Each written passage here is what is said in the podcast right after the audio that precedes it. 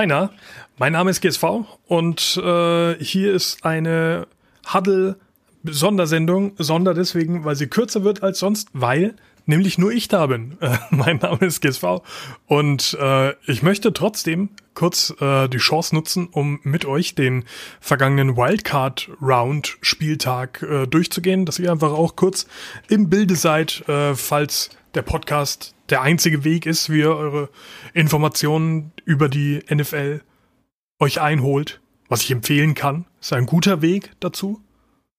Ein gratis Weg vor allem. Aber auf jeden Fall bekommt ihr von mir jetzt alles, was ihr wissen müsst. Ähm, gesehen habe ich glücklicherweise alles. Das ist ja dann in den ähm, Postseason-Phasen immer deutlich besser machbar als in den ganzen ähm, Regular Season Spieltagen, wo man dann vielleicht doch das ein oder andere Spiel skippen muss. Aber glücklicherweise hier nicht mehr der Fall. Angefangen hat ähm, mit den Colts, die bei den Bills waren. Und ähm, wir hatten ja ähm, gecallt, wer quasi der,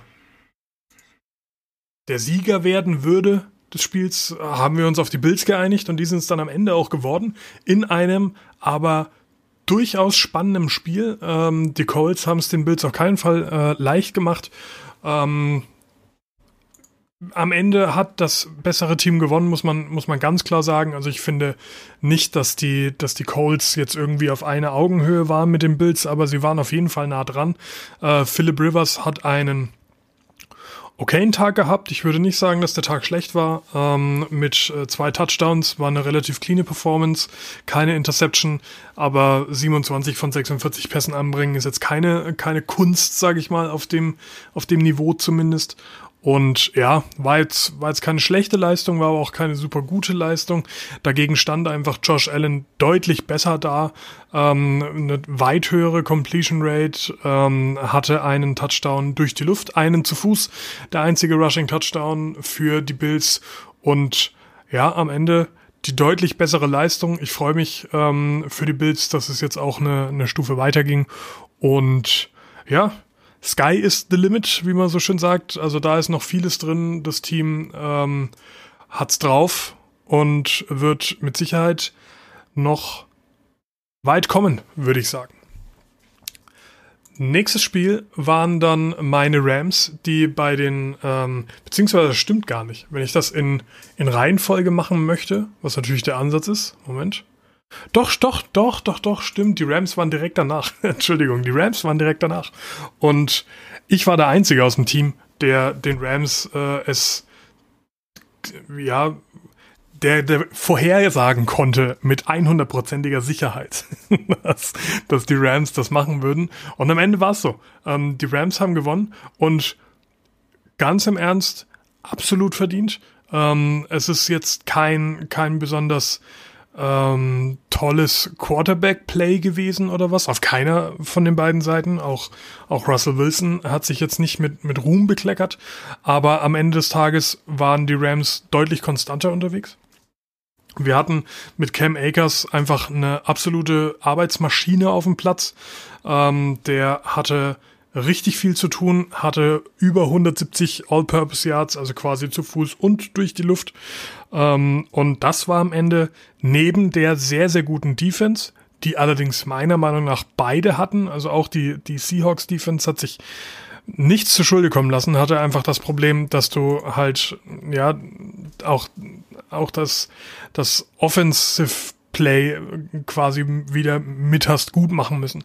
Russell Wilson hat 11 von 27 Pässen angebracht, sah schlechter aus als Goff, was ähm, schwer war gerade an dem Tag, weil auch Goff sehr, sehr schlecht aussah mit 9 von 19 Pässen, ähm, aber halt keine Interception, Wilson schon und das hat jetzt am Ende nicht alleine den, den Sieg gekostet für die Seahawks, aber es war allgemein die Performance, die nicht gepasst hat.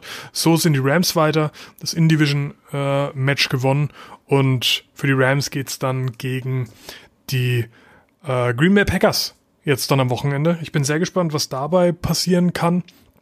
Ähm, ich persönlich halte alles für möglich. Es ist ein sehr offenes Spiel, die beste Defense gegen die beste Offense äh, nach Punkten ähm, im, in der NFL. Und von daher, ja, es wird sich zeigen. Ich würde mich schwer tun, eine, äh, ähm, eine Prognose abzugeben, aber ich hatte es letzte Woche schon gesagt, wenn es gegen Green Bay geht, wird es wahrscheinlich ähm, das Aus für die Rams sein. Ich drücke jetzt den Rams einfach mal die Daumen äh, und bin daher auch verpflichtet zu sagen, dass die das schon schaffen. Wird schon. Da bin ich mir sicher. So, und als nächstes hatten wir dann ähm, ein schönes Spiel. Ich war überrascht davon, wie schön es dann am Ende tatsächlich war. Die Bucks waren ähm, beim Washington Football Team zu Gast. Und ja, Washington ist zeitweise dann auch nochmal richtig rangekommen, also im dritten, dritten Quarter. Im, im dritten Quarter wurde es dann auch nochmal richtig spannend für die Jungs, die von Taylor Heinecke ähm, angeführt wurden, der auch echt gutes Spiel gemacht hat. Dafür, dass man von ihm noch nicht so richtig was gehört hat. Ähm, der eingesprungen ist quasi dann auch für, für die ganzen Verletzten und äh, Sportinvaliden, die beim ähm, TSV Washington mittlerweile ja aktiv sind oder vielmehr nicht aktiv sind. Ähm, 26 äh, angebrachte Pässe zu 300 Yards. Das Einzige, was bisschen das Ganze getrübt hat, war die äh, Interception, die er geworfen hat. Aber alles in allem war das wirklich eine gute Performance. Das muss man ihm zugute halten. Ähm, der Rest der Offense Offense hat es leider nicht so weitergeben können, beziehungsweise hat es dann am Ende einfach für, für Tampa nicht gereicht, die da ganz deutlich drüber marschiert sind und ich würde auch sagen, dass es deutlicher war, als das Spielstand es uns jetzt gerade zeigt. Ähm, war schon relativ klar, dass Tampa Bay das hier machen wird und entsprechend haben sie es dann auch gemacht. Als nächstes kommen wir dann ähm, zu einem Spiel aus der AFC, das mich wirklich überrascht hat ähm, und in seiner Art und Weise wahrscheinlich alle überrascht hat. Ähm, die Ravens waren zu Gast bei den Titans. Und die Ravens haben was geschafft, was dieses Jahr auf jeden Fall noch nicht viele geschafft haben, nämlich Derrick Henry nicht nur unter Kontrolle, sondern komplett unter Verschluss zu bringen eigentlich. Du hast ähm, Henry mit 40 Yards aus 18 Versuchen quasi komplett aus dem Spiel genommen, ähm, hast aber selbst dann auch so eine krasse Performance in der Offensive hingelegt, noch zusätzlich, dass du da ganz deutlich auch als Sieger vom Platz gegangen bist. Ähm, Tennessee hat gut angefangen auch, muss man sagen, fairerweise. Ähm, Gerade was die Connection zwischen Tannehill und Brown äh, angeht, war das, äh, war das hervorragend. Entsprechend ist man auch zehn Punkte in Front gegangen. Danach hat man aber eigentlich kein Land mehr gesehen. Und ähm, was, was die Ravens so unglaublich gefährlich gemacht hat, war dann einfach auch das Running Game im Speziellen von Lamar Jackson. Ähm, der Junge hat 136 Yards zu Fuß geholt so als, als Quarterback. Das ist schon eine, eine harte Leistung. Und dann zusätzlich noch 179 Yards geworfen. Fairerweise muss man sagen, da war eine Interception dabei. Insgesamt waren es ja dann auch nur 20 Punkte in Anführungsstrichen, die den Sieg äh, gebracht haben, aber hat halt gereicht. Und das haben wir das Jahr ja schon die ganze Zeit gesagt. Ähm, wenn du Henry dann unter Kontrolle bekommen kannst, dann wird auch das am Ende ähm, dir einen Sieg bringen können. Und so war es jetzt dann hier auch am Ende. Ähm, ja, entsprechend sind die Ravens eine Stufe weiter und die Titans sind raus. Ähm, für die Ravens war das jetzt, beziehungsweise vielmehr für, für Jackson war das jetzt ganz wichtig. Letztes Jahr ja ganz unglücklich äh, im ersten Spiel rausgeflogen ähm, aus den Playoffs. Dieses Mal nicht. Und da war er dann auch sehr froh drum. Als nächstes hatten wir dann noch, ähm, ja, die Bears, die zu Gast waren bei den Saints. Und ich meine, man muss sagen, immerhin konnte Mitch Trubisky sich in dem Spiel einen MVP Award abholen. Und zwar von Nickelodeon. Keine Ahnung, ob das jetzt äh, ihm groß was bringt oder nicht, aber auf jeden Fall wurde er äh, der Most Valuable Player des Spiels. Ähm, ansonsten hatten die Bears aber nichts zu holen. Also das war das war eine, eine sehr, sehr solide Leistung der Saints, die nur so hoch gesprungen sind, wie sie mussten. Ähm, hat gepasst. Mehr kann man und muss man dazu eigentlich nicht sagen. Ähm, allgemein jetzt kein absolutes Feuerwerk gewesen. Dafür haben New, äh, New England, das mache ich viel zu gerne, dass ich aus den Saints New England mache furchtbar. Ich hasse mich jedes Mal, wenn ich es, wenn ich es tue. Und Fiegel hasst mich noch viel mehr. Ich hoffe, er, er hört die Folge nicht. Merke ich ja dann, ob er mir schreibt oder nicht. Ähm, aber Saints haben äh, ihre Pflicht, Pflichtaufgabe gemeistert und sind entsprechend auch eine Runde weiter. Und als letztes Spiel haben wir dann noch ein Spiel, das ich äh, mir dann in der Früh auch live angeguckt habe. Die Browns waren zu Gast bei den Steelers. Und alter Schwede haben die Steelers auf die Fresse bekommen. Das ist unglaublich, was, was da los war. Äh, Cleveland hat in den, im ersten Quarter 28 Punkte gemacht, hat in den ersten 10 Punkt, äh, Minuten des, äh, des Spiels schon 21 Punkte gehabt. Und ja, da, es, es war nie, nie so richtig in Frage gestanden, ob das jetzt ähm, ja, ob, ob, ob da noch was gehen könnte für, also da habe ich den Satz jetzt falsch angefangen, aber noch in dem ganzen Spiel hat sich niemand gedacht, ja, die Steelers, die könnten noch mal rankommen. Ähm, am Ende haben sie dann noch einige Punkte gemacht und äh, Cleveland ist dann tatsächlich bis in den Stottern gekommen auch.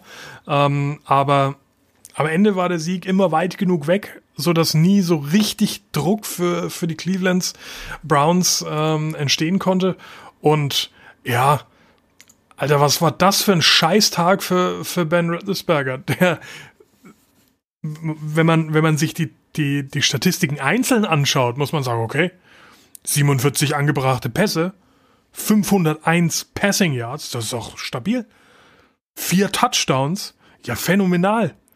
Und dann kommen halt die vier Interceptions. Und das ist, das ist dann natürlich äh, schwer darzustellen. Vor allem, wenn die Browns dann eine Leistung abrufen, wie sie es äh, eben in dem Spiel gemacht haben. Ähm, nicht nur die Takeaways aus der Defense, die, die ja dann auch nochmal viele Punkte waren, aber du hast Baker Mayfield mit drei Touchdowns, Kareem Hunt mit zwei Touchdowns. Ähm, das, das waren äh, klasse Leistungen. Und am Ende war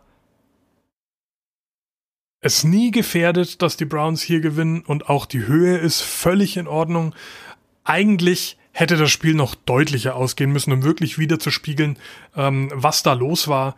Äh, furchtbar für die Steelers, aber wer, wer so auftritt, und das betrifft vor allem Ben Rattlesberger, da ist das dann halt so.